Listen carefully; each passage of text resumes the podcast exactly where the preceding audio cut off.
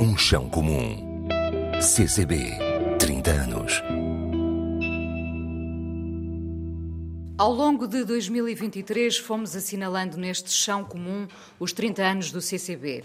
Falámos de arquitetura, das questões que a arte contemporânea nos coloca, desafiámos o pensamento, tentámos perceber como se financia a cultura, debatemos a inclusão, olhámos para os públicos que se formaram.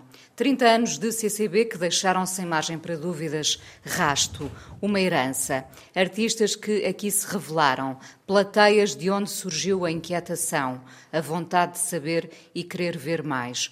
O CCB é uma instituição que abriu caminho para muitas outras salas e, melhor ainda, continua a antecipar caminhos. Hoje é o último encontro desta série e vamos acabar como começamos, olhando para o futuro. No primeiro episódio falámos com artistas nascidos em 1993, ano em que surgia o CCB. Hoje, 14 episódios depois, encerramos este ciclo de conversas com quatro convidados que não têm ainda 30 anos. Sara Inês Gigante, criadora, encenadora, atriz, vencedora da Bolsa Amélia Rei Colasso, trabalhou com Jorge Silva Melo, Tiago Guedes ou Raquel Castro, nasceu em Viana do Castelo. Beatriz Bagulho, ilustradora, comunica através do desenho e da animação. Cresceu rodeada de artistas, não se desviou da linguagem familiar. Sebastião Varela, músico do Expresso Transatlântico, tem no cinema a sua primeira paixão. Cresceu na Vila Joaquina. É bisneto de Celeste Rodrigues, do fado e do rock and roll.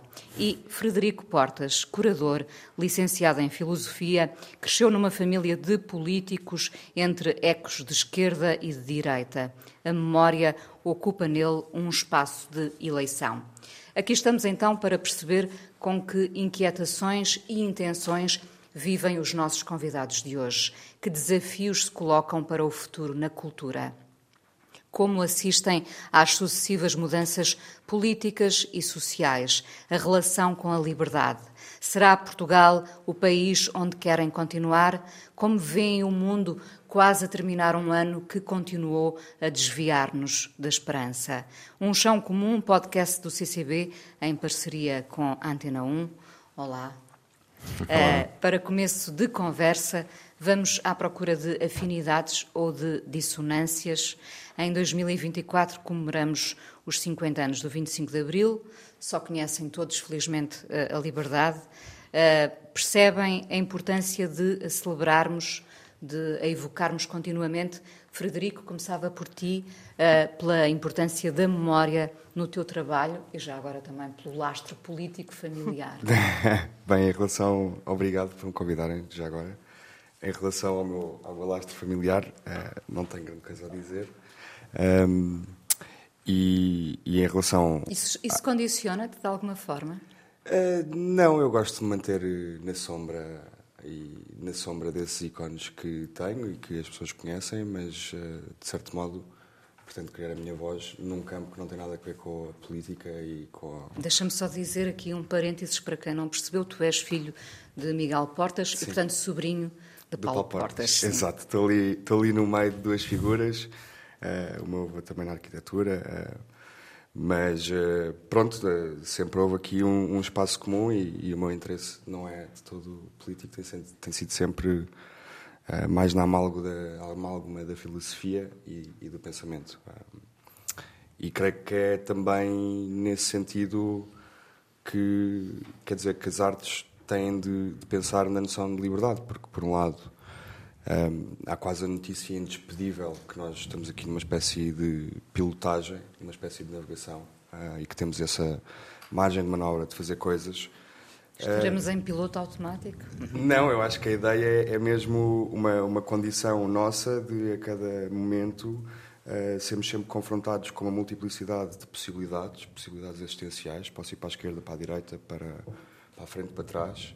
Um, mesmo que este, o facto de estarmos sediados, uh, regulados por esta ideia, possa ser ele mesmo um constrangimento.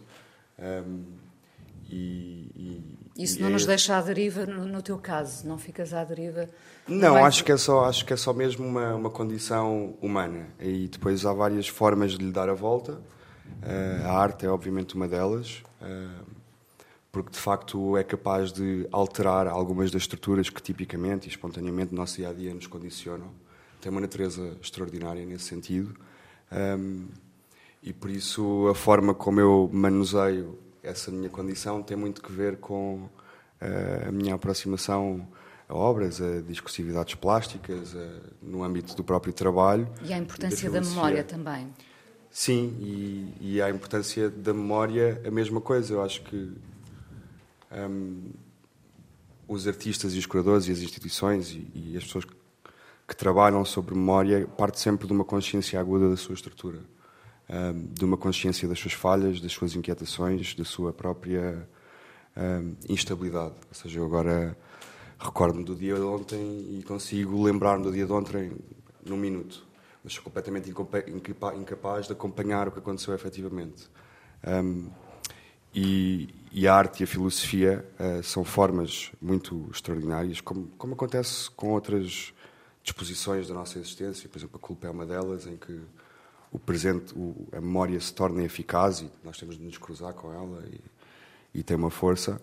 E a arte também consegue fazer isso uh, na medida em que é capaz de olhar para o passado, reconhecer as finitudes da memória e a partir daí impor-lhe a nossa própria subjetividade. Uh, eu acho que foi muito daí, do, mesmo dos temas centrais que hoje em dia uh, estão assim muito na moda, o pós-modernidade, o pós-colonialismo, são tudo formas de lidar com esta nossa condição quase de base e, e, formas de lhe dar a volta também, a tirar pó à engrenagem do nosso funcionamento normal.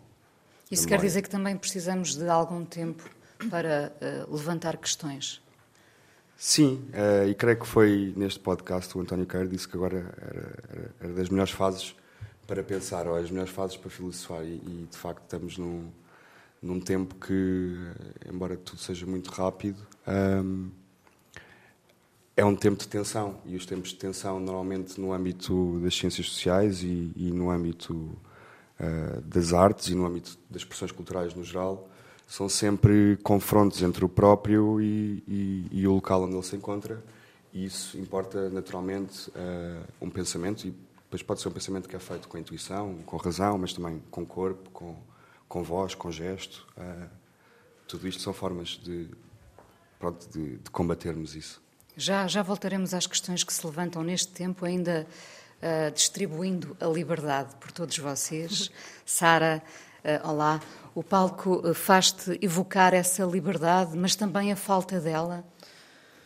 Sim, quer dizer, de alguma forma, pelo menos no âmbito da, do teatro, hum, eu sinto, sinto que é um espaço é um espaço onde a liberdade reina, sem dúvida, mas ao mesmo tempo parece-me que também estamos num, num período em que, em que se tem questionado essa liberdade, não é? E, e, ao mesmo tempo acho que é um bocadinho isso que eu, pelo menos, procuro no teatro, esse questionamento e essa provocação também, porque. Ou seja, porque às vezes assume-se um bocadinho esta ideia de que a liberdade já nos é, já nos é garantida, não é? E associamos isso muito também ao ao 25 de Abril, e acho que agora, num, num período em que se celebram os 50 anos do 25 de Abril, claro que há essa, essa tendência, e, e ainda bem que, se, que assim é, mas, mas pronto, naquilo que, a mim me, naquilo que a mim me diz respeito, no teatro, acho que eu, pelo menos, tenho-me vindo a identificar, e a minha expressão artística também vai um bocadinho ao encontro disso, que é um questionamento constante sobre, sobre muitas das coisas que se tem vindo a discutir agora, e acho que Acho que esta era mais contemporânea nos dá essa oportunidade e ainda bem. E ainda bem. Concordas com o Frederico uh, quando, quando ele diz que, que estes tempos, uh, e lembrando o António Queiro, que estes tempos particularmente tensos são são propícios uh, às questões, ao pensamento? Sim, totalmente. E, e, eu acho que há aqui uma fricção muito forte, não é? Um confronto muito forte que tem que tem evidenciado uma, uma polarização, não é, em relação a várias, a várias questões, mas, mas pronto, numa ótica otimista, eu gostava de acreditar que depois da tempestade vem a bonança e que, e que isto nos vai fazer evoluir para algum lugar. Às vezes não é fácil acreditar nessa, nessa, nessa previsão, mas, mas pronto, mas acho que o teatro, por exemplo, é uma coisa que cultiva isso, o teatro e as artes no geral. E na verdade sempre cultivou, não é? Sim, claro, totalmente, sempre cultivou. Eu acho é que agora, e mesmo em relação às novas gerações, acho que existe um, um olhar mais apurado ou mais ou mais inclinado para se, para se tocar na ferida de uma certa forma. Acho que era uma preocupação que se calhar eu não via tanto nas gerações anteriores, mas se calhar é só ignorância minha. Mas aquilo que tem sido o meu filtro enquanto artista, enquanto espectadora, é um bocadinho, é um bocadinho por aí. Eu acho que realmente estamos a sentir o aperto destes tempos. Beatriz, eh, no teu trabalho, o traço é livre ao encontro da liberdade também? Sim, um, como estava a dizer a Sara, eu sinto que cresci um pouco a subvalorizar a liberdade, porque era uma coisa que nos foi garantida pelas gerações anteriores, mas à medida que fui começando a pensar sobre estes temas e também a ser criadora, um, sinto uma certa responsabilidade por preservar esta, esta capacidade que nós temos de, de nos expressar livremente e, e também para com as próximas gerações, porque nós gostamos de pensar que somos os jovens e que somos a próxima geração, mas na verdade existe já uma nova geração, que são as crianças de agora, as crianças que vão nascer agora, nos próximos anos. O que, o que faz com que vocês tenham ainda mais responsabilidade. É? Exatamente. É? É, aliás, pronto, no meu trabalho eu gosto muito de me dedicar à infância também por isso, porque sinto uma responsabilidade de, de fazê-los uh, entender o mundo e entender a importância de certas coisas que às vezes podemos tomar por garantidas. Sebastião, do, do fado e do rock and roll, gosto muito destes dois mundos. Uh, a lembrar também a tua liberdade total de movimentos. Vens de uma família também com, com história. Uh, Sim. Como é que te situas olhando para o futuro e pensando nesta ideia da liberdade? Uh, eu acho que lá está pegando no que vocês estavam a dizer há pouco de uh, hoje em dia e cada vez, cada vez mais se nota que há há certas coisas que tomamos como dados adquiridos que vivem agora um bocado no precipício, não é? E, e faz-nos refletir sobre o que, é, o que é que é a nossa presença, pelo menos para mim pessoalmente, pessoalmente faz-me refletir o que é que é a minha presença artística naquilo que eu faço, não é? A maneira como me entrego, como é que chego até lá, por exemplo, estavam a falar há pouco também na questão do palco. Uh, eu descobri há pouco tempo, desde que o Expresso Transatlântico existe, portanto, há dois anos, pouco mais do que isso, descobri há pouco tempo o quão libertador é, é estar em cima de um palco e o quão libertador pode ser estar em cima de um palco, não é? Por variedíssimas questões, mas ao fim e ao cabo é porque as pessoas uh, que, te estão a acompanhar, que, uh, porque acaba por ser sempre um, um equilíbrio, não é? Estás, estás, a fazer um concerto ao vivo, não é um concerto só teu, é teu e das pessoas que estão a ver. Um, existe uma algo muito libertador em estar simplesmente a, em cima do palco, a poderes literalmente fazer é aquilo catártico, que... não é? Mas não pode ser só um prazer individual, também há responsabilidade cívica nisso?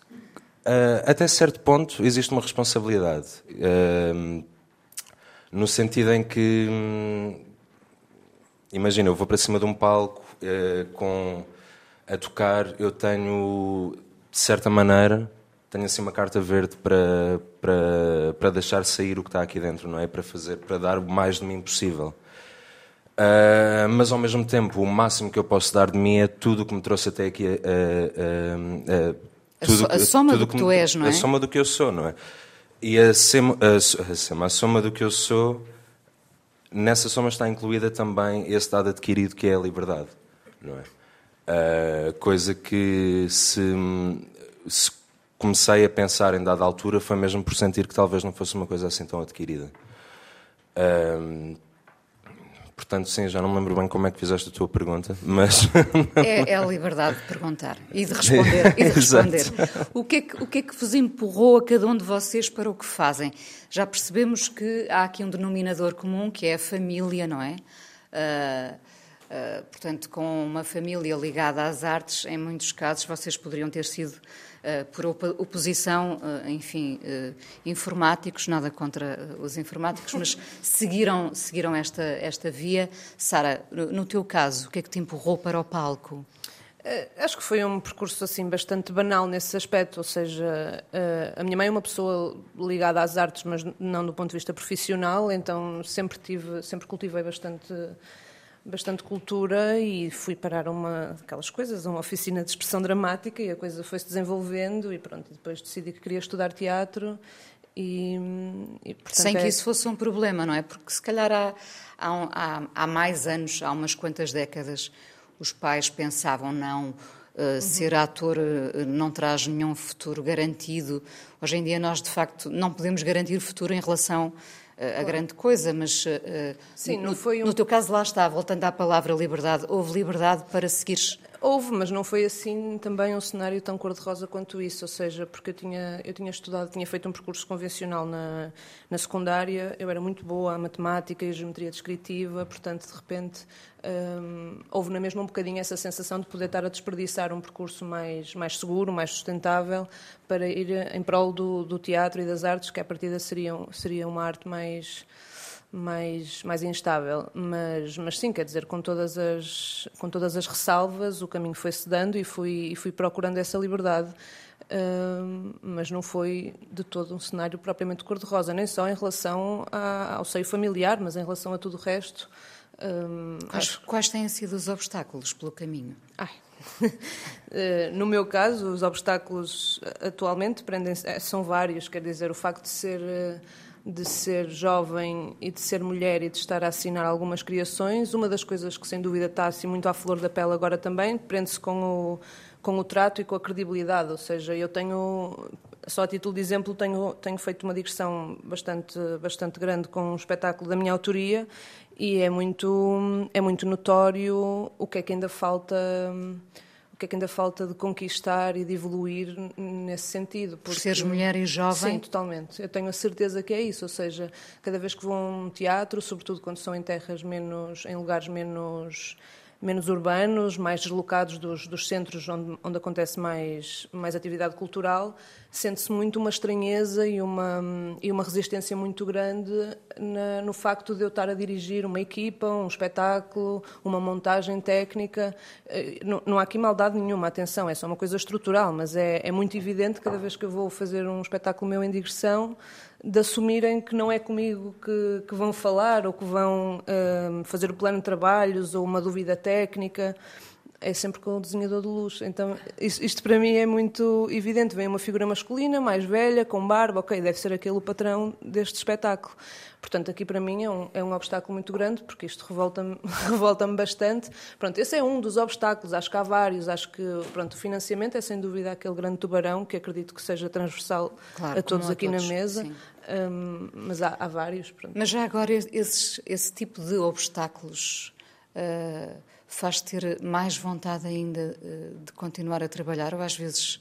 Uh, dás por ti a baixar os braços? Acho que, é, acho que, é uma, acho que vai oscilando. Às vezes potencia-me, ou seja, às vezes é, é um, dá-me gasolina para... Às vezes é combustível. Sim. Uh, até para, para que isto seja tema, para eu poder estar aqui, por exemplo, a contar esta história.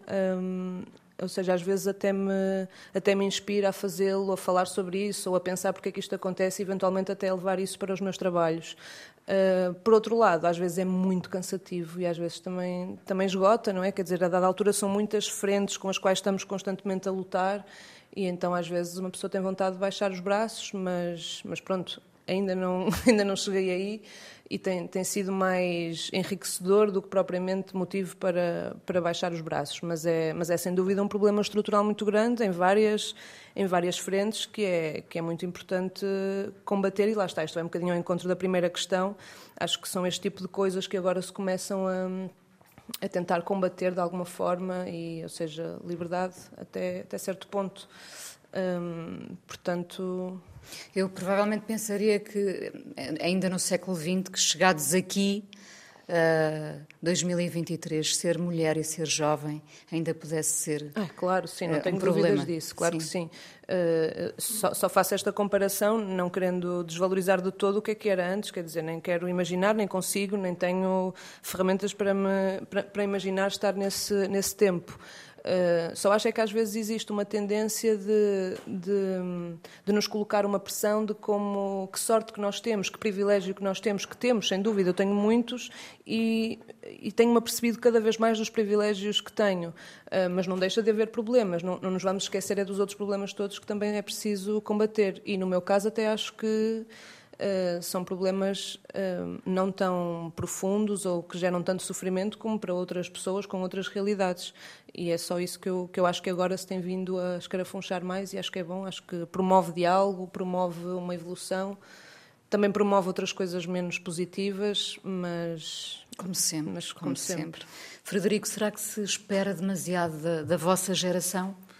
Uh, não, não, não tenho a certeza, porque o, o, caminho que eu tenho feito é um, é um caminho, um, em boa parte, solitário. Uh, acho que, tendo vindo de filosofia, um, e, e, por várias razões, depois de não ter encontrado na filosofia hum, uma certa expressão que eu achava necessária, ou seja, o estar na filosofia, que é sempre um, um, um intermediário na relação que eu tenho comigo mesmo uh, lançou-me para este caminho da curadoria, mas também tem uma filosofia como intermediário e a, e, e a questão da, da contemplação e, e, da consideração do que é que é a carne de que nós somos feitos, que em última análise acho que é disso que se trata, um, é sempre um, um, caminho mais, mais solitário e por isso os percalços desse caminho tipicamente são, são meus. Uh, eu estava a pensar se tu terias ido parar à filosofia para escapar à política. não, acho que nunca, nunca tive o interesse, por isso não era preciso escapá-lo. Sim, mas, mas como, é que tu, como é que tu chegas aqui? Qual foi o empurrão determinante? Não, não sei, eu acho que eu comecei a ler relativamente tarde e quando comecei a ler, comecei a ler filosofia. Um, em parte, acho que é desde, desde a adolescência que tenho uma atitude crítica, ou seja, uma atitude de uh, impor uma dúvida e deixar com que, que, a dúvida se transborde no meu acontecimento e, e estar obcecado com ela uh, em relação àquilo que é fundamental e tipicamente o que acontece uh, nestas circunstâncias é que em vez de acontecer que a, que a dúvida gera um, um ampliamento de, de conhecimentos, acontece exatamente o contrário, que é um ampliamento negativo e gera mais, mais, mais dúvidas. Um, e por isso, tendo, dúvida, tendo este. Sim, sim, A dúvida fica saciada quando, quando encontra resposta não. ou quando encontra outra dúvida? Não eu, não, eu acho que a dúvida abre precisamente mais, mais questões a serem lidadas. É como se houvesse uh, um alastramento de uma incógnita fundamental em relação àquilo que nós somos, o que queremos fazer. Uh, e mesmo que não a coloque sobre mim, coloque sobre um tema em geral, sobre a vida ou qualquer tema. Uh, se uma pessoa ficar obsessiva o suficiente com o assunto, obviamente que surgem mais questões e mais questões e mais questões. Um, e por isso é a partir daí que nasce o meu, o meu, o meu apreço pela filosofia, porque a filosofia tem exatamente um, este questionamento total, em busca de um pasmo, de um espanto, de uma resposta, uh, de um alargamento cognitivo, de uma certa lucidez, e em última análise o que, o que recebe é, é, é ingrato, porque é, é mais dúvida. E por isso é assim uma circunstância de inquietação. Uh, depois é, é, debatível se a inquietação existe em todos uh, e, e, de que modo, um, mas que de facto que eu encontrei esta expressão no pensamento filosófico e com relações que fui desenvolvido com pessoas que considero minhas mentoras. E... Tens uma dúvida de eleição? De eleição? De, de eleição, no sentido em que andas sempre à volta dela. Como se fosse um tema de eleição. Estamos a chamar-lhe dúvida, mas é um Sim, tema de não, eleição. acho que acho que há fases. Há fases. Uh, por exemplo, há uns anos uh, questionava mais sobre questões uh, da ontologia e do ser, ou seja, o que é que está na base do nosso acesso ao mundo. Um, hoje em dia sobre a teoria da imagem, por exemplo, mas acho que é uma coisa que aparece e cola-se ao mundo, ou seja, não tenho absolutamente margem de manobra nenhuma. por sorte que daqui a uns anos me começo a questionar sobre uh, veleiros. Uh, ou seja, é, é, perfeitamente possível. Okay, Estamos veleiros no, sítio, não... no sítio certo aqui Exato. junto ao rio, não é? Beatriz, no teu caso, este vínculo familiar uh, também te atirou para aquilo que tu acabaste por seguir? Vens de uma família de artistas, pelo que sei? Sim, de alguma forma, porque eu acho que uma das vantagens de crescer rodeada de familiares ou amigos de familiares que trabalham nas artes é saber sequer que isso é possível, não é? Porque eu vejo isso, por exemplo, em relação à animação, quando eu falo com pessoas que não estão tão ligadas às artes ou que nem sequer pensam muito sobre esse assunto e digo que faço animação, normalmente pensam que eu faço as vozes, por exemplo, porque é só aquele automático, não, nunca pensaram sequer que existe alguém por trás a desenhar aqueles bonecos e o que for. Um, portanto, eu sinto que, que foi essa a principal influência. E depois, claro, estudei no Conservatório de Música, depois estudei na Antónia Arroio. Portanto, em termos do, do que é possível em relação de, de uma educação artística, sinto que sou uma privilegiada. Mas... E, ser mulher e jovem, como dizia aqui é, a Sara, condiciona-te ainda de alguma forma? É principalmente, mas isso também sou eu que me coloco nessa posição de alguma maneira, porque é principalmente em relação, lá está, ao papel que eu assumo socialmente e que muitas vezes, como a Sara estava a dizer, não é a, a verdade. Ou seja, no sentido em que, por exemplo, eu, quando eu sou realizadora de um filme, é mais difícil para mim uh, ser assertiva e realmente e respeitada. Pessoas, e respeitada, lá está, de uma maneira que, como eu sei que colegas meus homens da minha idade são. Portanto, mas, mas o que eu procuro é, é, trabalhar em projetos em que eu não me sinta, não sinta esse desconforto, projetos em que, em que as pessoas realmente me respeitem pelas outras qualidades que eu também tenho e que também é importante haver realizadores e produtores e, e pessoas uh, com outras formas de estar e, e, com a forma como eu estou a Sentes que, que, tens que estar apta para fazer muitas coisas hoje em dia? Lembro-me que isso foi uma das, uma das, eh, um dos desabafos que tivemos aqui no primeiro programa, portanto há, há 15 programas, em que a Cláudia Pascoal dizia, a Cláudia Pascoal, cantora, compositora, dizia que se espera muito de cada um de vocês, não é? Espera-se que vocês façam tudo. Vocês vieram de um tempo em que de repente estão aptos para realizar, dar voz, uh, uh, terem que ser bonitos ou apelativos de alguma forma nas redes sociais, enfim. Sim, sim. Hoje em dia, ser eh, criador das artes, seja em que área for, acho eu, implica que tu tenhas uma data de funções diferentes Uh, lá está, tens de ser gestor de redes sociais, tens que criar conteúdos, tens também que fazer o teu trabalho efetivamente. Muitas vezes tens que ser freelancer ou professor ao mesmo tempo, não basta ter um, um trabalho mais autoral. E no meu caso, o que eu faço é até trabalhar em várias áreas que, que se acabam por complementar. Ou seja, fazer ilustração, mas também saber fazer design para poder paginar algumas vezes os livros, fazer realização de animação ou animar para projetos de outras pessoas. Pronto, é, é procurar dentro das áreas que me interessam e do que eu gosto de fazer, quais é que são as diferentes oportunidades que podem surgir aí. E hum, quando eu estou a falar para pessoas mais jovens, lá está, como estava a falar há bocado, é isso que eu procuro um bocado, é essa ideia que eu procuro passar-lhes de quando, de quando têm entre os 15 e os 18, quando começam a perceber o que é que querem fazer, pensarem não só numa coisa muito específica, por exemplo, querem ser pintores de galeria, mas sim pensarem na questão mais geral e como é que as coisas que eles gostam de fazer podiam ser úteis de outras formas. Sebastião, no teu caso, eh, a família empurrou-te eh, de alguma forma eh, para cima do palco, imagino. Uh, eu não, não sei se empurrar é, é, é, a palavra certa, porque eu acho que o que aconteceu foi, tanto a mim como ao meu irmão, desde muito pequenos, fomos expostos a muita cultura e a muitas coisas diferentes. Eu acho que nós nunca fomos empurrados. Eu, os meus pais sempre nos deram total liberdade para fazermos aquilo que nos apetecesse. Eu acho que simplesmente uh, apaixonámos-nos por esse mundo, talvez, não é? Comecei a ir a casas de fados antes de ter um ano. Não é? Uh, hoje em dia já não tenho muita paciência para ir, honestamente. Ouviste Mas... a tua bisavó Celeste ainda a cantar, porque ela Muitas viveu vezes. Sim, uh, claro, até claro, muito claro. tarde, felizmente. Sim. Um, portanto, desse lado tenho o fado, o meu pai é realizador, não é? Sempre houve, uh, felizmente, muita cultura a circular dentro da minha casa. Então eu acho que acabei por ser simplesmente atraído por isso, não é?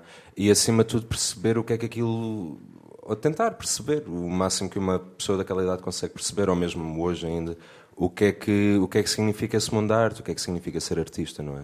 E para mim acaba só por ser um não é tão simples quanto fazer aqui umas obras assim, fazer uma peça musical ou fazer o que for. É, é mais um ir, a, um ir à procura de uma, de, de uma razão, de uma razão, de certa maneira, de um, de um dar sentido a, a isto que é estar aqui e estarmos a, não é? à vida, de certa maneira, de uma maneira assim um bocado mais bonitinha de dizer, mas, é, mas eu acho que acaba por ser isso, não é? acaba por ser foi esse o que a minha família me deu foi a facilidade em encontrar isso, em encontrar que a arte é uma maneira muito fixe de expressar e é uma maneira acima esse propósito. de tudo, um propósito gigantesco e, e, é, e, é, e, é, engraçado porque é transversal, não é? Eu, eu trabalho em cinema, trabalho em música. Uh, hoje em dia estou bastante mais presente na música do que no cinema, mas nunca me considerei propriamente músico. Pelo menos não em comparação com as pessoas que tocam comigo. Por exemplo, o meu irmão. O meu irmão é o Gaspar Varela. O sim. Gaspar é, toca guitarra portuguesa e toca bastante bem, aprendeu desde miúdo. Uh, e é um gêniozinho, não é ele que não ouça, mas é um gêniozinho.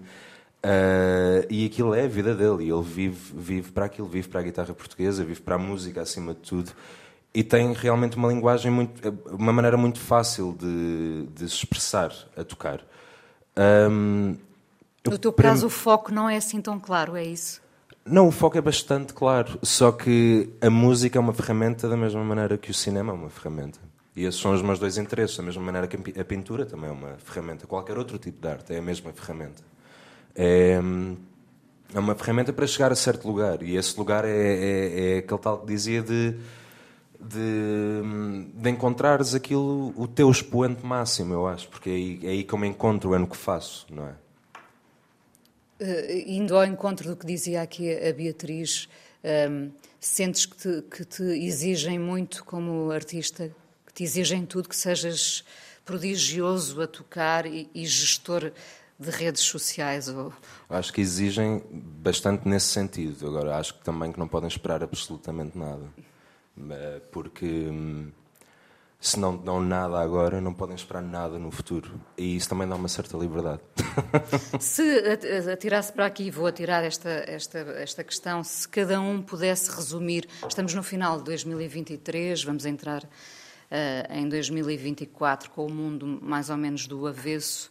Se conseguissem uh, cada um de vocês resumir as vossas inquietações a uma, qual seria, Sara?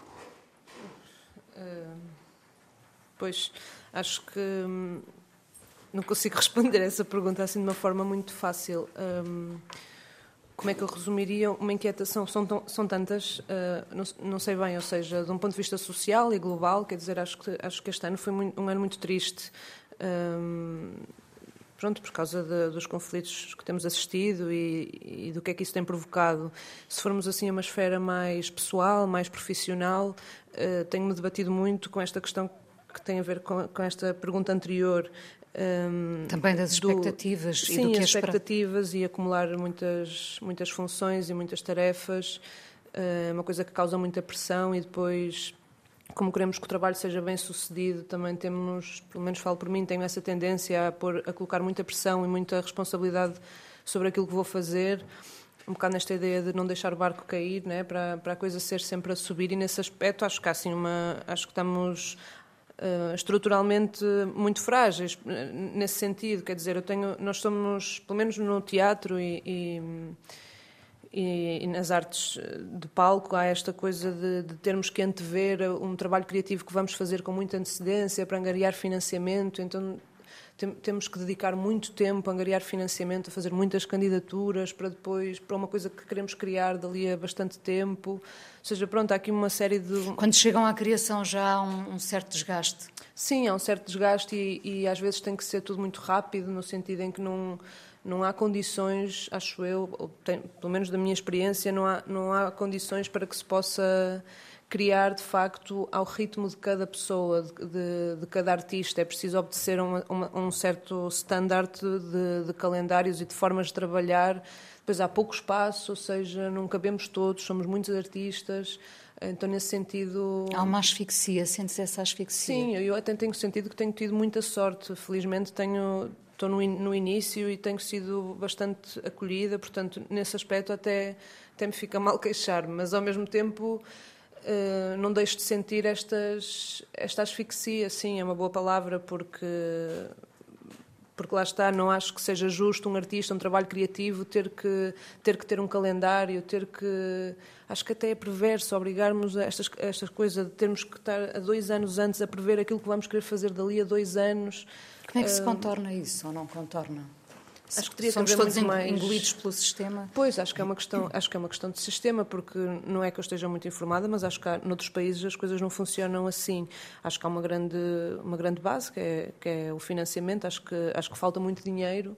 Acho que se, se houvesse se houvesse mais dinheiro, acho que talvez pudesse ser um uma primeira forma de, de, equilibrar um bocadinho estas questões, porque o tempo é dinheiro e, e, por isso é que depois estes problemas se colocam. Mas não é o único, ou seja, para além do problema, acho que há um grande trabalho de, de descentralização que é preciso fazer, de mediação de públicos, de diversidade, de representatividade, ou seja, há, há muitas coisas pelas quais seria preciso trabalhar para para utopicamente um artista poder ter essa liberdade de trabalhar quando quer, ao ritmo que quer, com as condições dignas, laborais. Pronto, e estamos sempre a ser balizados com uma série de condições e de timings que, que às vezes asfixiam. Pronto, então, se calhar numa esfera profissional diria que essa tem sido a inquietação um, porque isso condiciona, condiciona o número de pessoas uh, do projeto, as ideias criativas para o projeto, o tempo de escrita, condiciona as condições laborais para os trabalhadores do teu projeto. E afeta a vida pessoal também. Também afeta a vida pessoal, porque uma pessoa faz as candidaturas em casa, portanto, uh, pronto, ou seja, numa esfera pessoal diria que essa tem sido, e também porque estamos a falar destes temas mais relacionados com a cultura, portanto diria que essa tem sido a minha inquietação, mas acho que há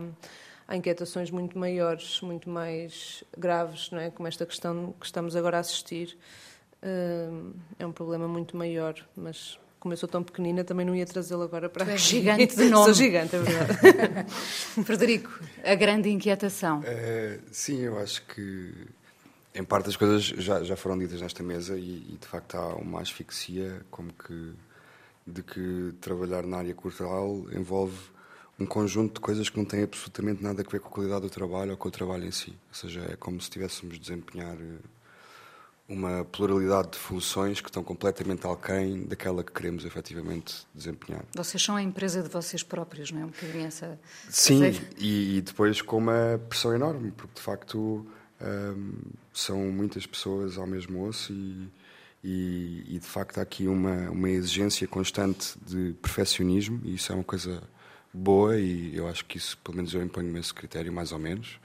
Uh, mas é asfixiante. Um, e é um critério que depois se alastra para coisas que não têm nada a ver com o trabalho. A gestão das redes, por exemplo, ou uh, relações sociais, ou uh, estar nos sítios certos. Ou, tudo isso são questões que. Aparecer. Sim. Aparecer, sim. Mas pronto, em relação ao trabalho, é isso. e essa, é, essa é uma asfixia geral, acho eu uh, que é positiva e que é negativa, que tem as suas qualidades boas e más. Beatriz. Sim.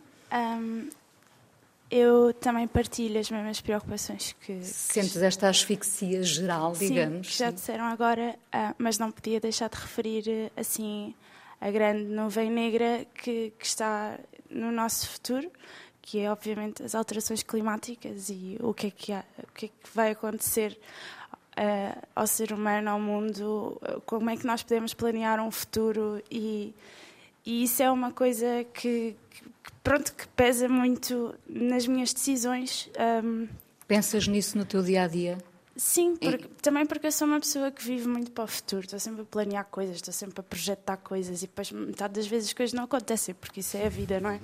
Mas e ainda ontem eu e o meu marido estávamos a falar para onde é que nós gostávamos de, de ir criar família, se calhar, daqui a uns anos, e não sentimos que Portugal seja um sítio seguro por causa disso. Porque não é só a questão económica, claro que Portugal sempre teve desfavorecido nesse sentido, pelo menos há umas gerações, mas é muita questão mesmo, tipo, será que daqui a 50 anos Portugal vai ser um sítio seguro de se viver ou será que temos será que, que o mundo vai norte? ser um sítio seguro de se viver daqui a 50 anos? Sim, é, um, é, claro que é à escala global, mas existem certas condições que, que vão ser piores em certos sítios e que já está a acontecer agora, mas não, não sentimos nós, mas já, sentem, já existem refugiados do clima e hum, pronto, então só queria falar dessa questão porque realmente acho que se houver assim uma grande inquietação que acaba por uh, estar presente nas outras todas pequenas é essa. Hum, isso era outra das questões que eu tinha para vocês, e o tempo está a passar muito rapidamente, a questão de saber se era Portugal o país de eleição para viver, já que aqui nasceram. Uh, no, no, teu caso, seria a partida, mas uh, com uma ideia de fuga, se não for o, o melhor sítio para continuar?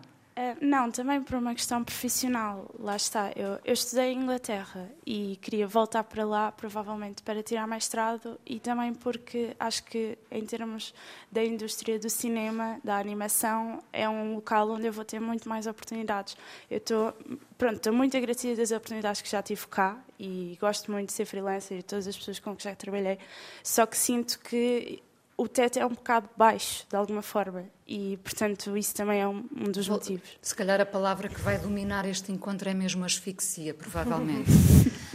um, Sebastião, uh, é Portugal o, o, país onde queres continuar a tocar, a fazer cinema, fotografia? Imagina, eu, tal como a Beatriz, eu também uh, estive em, em Inglaterra durante, durante três anos, fiz lá a minha licenciatura, e quando voltei Uh, voltei mesmo porque queria voltar e queria estar aqui. E quando eu voltei, estava a acontecer, agora pegando no que, na, no, nas perguntas que estavas a fazer antes, uh, sobre o que, o que, é que me inquieta. Uh, eu voltei exatamente porque sentia que estava a acontecer uma coisa que deixou de acontecer nos últimos anos. ou, por outro lado, uma coisa começou a acontecer ainda mais, que é a desvalorização da cultura, principalmente aos meus olhos em Lisboa, porque é a cidade onde vivo, não é?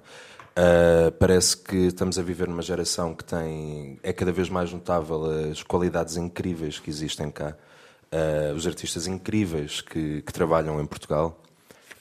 Um, e é cada vez mais constante esse afastamento da cultura da, do panorama nacional, não é? Cada vez mais polos culturais a, a fecharem, uh, cada vez mais artistas a serem postos de parte, não é? É, só, é simplesmente o que é. Uh, a questão do, a questão do sem querer, sem querer tocar muito em política, não é? A questão do uma coisa tão irrisória quanto 1% continua a ser debatido, não é? Até há pouco tempo andava-se a debater se as rádios deviam passar ou não 30% de música nacional. São coisas que para mim me, me ultrapassam completamente. Portanto, a razão que me fez voltar para Portugal e que me fazia querer estar aqui, porque sentia que estava aqui alguma coisa a acontecer, deixa de existir, de certa maneira. Agora, também não, o que eu não quero mesmo é hum, sentir que sou obrigado a ter que sair do meu país por causa disso. Portanto, antes de voltar a equacionar sair, quero mesmo deixar bastante presente uh, o chateado que estou em relação a isso. E quero tentar fazer alguma coisa em prol disso. Uh, portanto, não sei muito bem como responder. Fica, eu eu fica um preferia ficar cá, mas vamos ver o que é que acontece. Como sabem, este, este programa foi pensado para refletir sobre os 30 anos do, do CCB. Uh, quando vocês nasceram, o CCB já existia. Uh, Sara, o, que é que, o que é que viste cá uh, nestes últimos tempos que tivesse marcado ou que tivesse sido transformador de alguma forma? Sim, não, não podia deixar de destacar o, o, espetáculo que. um dos espetáculos que mais me marcou, que foi aqui que eu vi. Uh, e também pela sua relação com a atualidade, que mais uma vez é uma coisa que eu procuro muito no teatro, quer como espectadora, quer como criadora, e por isso acho que o espetáculo que eu vi aqui que mais marcou foi sem dúvida a Catarina e a Beleza de Matar Fascistas, do Tiago Rodrigues. e o que, o que é que mudarias no CCB? Uh, uh, se pudesses? Um, eu não estou assim. Esta pergunta é, é, sensível só porque sinto que não tenho. Uh, não, não, não, conheço assim tão a fundo o CCB para poder ousar dizer o que é que mudaria nele. Mas assim, em primeira instância, uh, talvez desafiasse o CCB a ir ao encontro, a ir ao encontro do, de, mais, de mais artistas, de mais jovens no teatro. Acho que é muito importante ter um diálogo mais próximo com artistas no, no seu percurso inicial e acho que é muito importante darmos, darmos espaço e acho que isso começa pelas instituições, ou seja, acho que, acho que felizmente acho que tem havido um crescimento de uma forma geral nesse sentido, cada vez mais bolsas e oportunidades e, e, e, eu acabei de ganhar uma bolsa incrível com quatro parceiros muito muito poderosos, mas mas só um é que ganha e fui eu e, e, somos muitos e nesse sentido acho que era importante que as instituições estivessem mais mais atentas. Então se calhar o desafio seria seria mais por aí. Essa proximidade, estabelecer essa proximidade. Sim, uma proximidade em relação à programação, sobretudo. Ou seja, acho que acho que os artistas quando começam a criar, pelo menos no teatro uh, tende-se a, a, trabalhar em, em sem, sem, grandes, uh, sei lá, eu, eu, eu, falo por mim, eu, os, os, dois primeiros espetáculos que fiz não tive nenhum, nenhuma cobertura de nenhum teatro de Lisboa, foi, ou seja, o meu último espetáculo foi a 14 cidades e em Lisboa foi em regime de acolhimento. E acho que Lisboa é uma cidade tão grande com tantos equipamentos e isso não deixa de ser um bocado hum, reflexo daquilo que se passa também na, nas grandes cidades. Um, e pronto, mas este ano pronto, já dei o passinho a seguir, já tenho uma, uma bolsa com um parceiro em Lisboa, mas acho que se as instituições estiverem mais atentas nesse sentido, acho que será uma boa forma de contribuir para o futuro. Frederico, a tua relação com, com o CCB? Uh, eh, eu venho cá desde muito, muito, muito miúdo. Um, e por isso vi imensas coisas uh, que de facto me rasgaram e marcaram e que carrega as costas Uh, uma transformadora? Uma trans, eu não sei se é uma transformadora, mas uh, houve uma exposição do, do Sérgio Má, que foi feita há 10 anos, que era a matéria luminal, uma espécie de antologia sobre a luz na, na arte portuguesa uh, dos últimos 70 anos. E creio que há, há várias obras que ainda hoje em dia eu, eu, eu dou por mim a pensar nelas e que me ensinaram e que também fizeram com que eu tivesse de recalcular, recalcular alguns pressupostos que tinha em relação aos próprios dispositivos de arte. Um, e por isso essa foi, de algum modo, edificante nessa medida. Já te é possível olhar para o CCB e perceber que gostarias de mudar determinada coisa, determinada. É, em geral, nas instituições, ou seja, eu acho que dentro daquele que é o, o, o meu interesse, é, em parte tem muito que ver com com uma, uma tentativa de potencializar a multidisciplinaridade e, de facto, o CCB tem essa missão dentro de conferências, da arquitetura, dos concertos, das exposições, do museu, ou seja, são um conjunto de entidades. Um, e o que eu acho que é realmente interessante, e pode ser interessante eventualmente, é esbater as fronteiras entre os diversos campos de, de operação desta morfologia complexa. Por isso, por exemplo, eh, fazer como se já fez muitas vezes noutros países e cá, eh, por exemplo, uma exposição e da exposição nasce um ciclo de conferências e desse ciclo nasce um livro e desse livro nasce um ciclo de cinema. Ehm, as instituições, as instituições têm esta capacidade de criar quase organismos vivos que se vão alterando e, e, e manifestando de diferentes formas ao longo do tempo, eh, sobretudo com a inclusão de várias vozes. Ehm, e, obviamente, há um princípio democrático de uh, estamos numa altura contemporânea e, e a voz dos jovens também é, é uma voz que, se não, tivesse se não tiver representação, é problemática, acho eu. Beatriz, Sim. olhando para o CCB. Eu identifico-me muito com, com a filosofia da Fábrica das Artes, não é? que é, é a programação infantil-juvenil aqui do CCB, Portanto, comecei um, a ir aos espetáculos e workshops e coisas das fábricas da Fábrica das Artes quando ainda era criança e depois, na verdade, foi lá que também comecei a trabalhar enquanto ilustradora e, e em animação, em, em espetáculos, em, em exposições, em workshops da Fábrica das Artes. Portanto, pronto, tenho assim um carinho especial. E se pudesses desarrumar aqui um bocadinho o CCB? o que, é que, o que é que mudavas? Que peças mudavas? Eu acho que é uma coisa que, que é muito pensada e que se vai tentando fazer mais, que é um, a necessidade que existe de fazer a arte chegar a mais pessoas, a novos públicos, e isso também começa desde pequeno, não é? Com as escolas e isso tudo, fazer vir mais escolas ao CCB, fazer também o CCB ir a mais sítios, que é uma coisa que eles já estão a fazer, mas é mesmo muito importante. E, e um programa como, por exemplo, o do Plano Nacional das Artes, que, se não me engano, é uma coisa relativamente recente, e pronto, expandir ainda mais esse tipo de, de, coisas que já estão a acontecer, acho que é mesmo importante. Sebastião, o que é que, o que, é que viste aqui no, no CCB que ainda te lembras? Uh, a memória mais marcante que eu tenho é, sem dúvida, acho que em 2017, se não me engano, foi o primeiro concerto a solo do meu irmão, do Gaspar. Uh, portanto, é claramente a,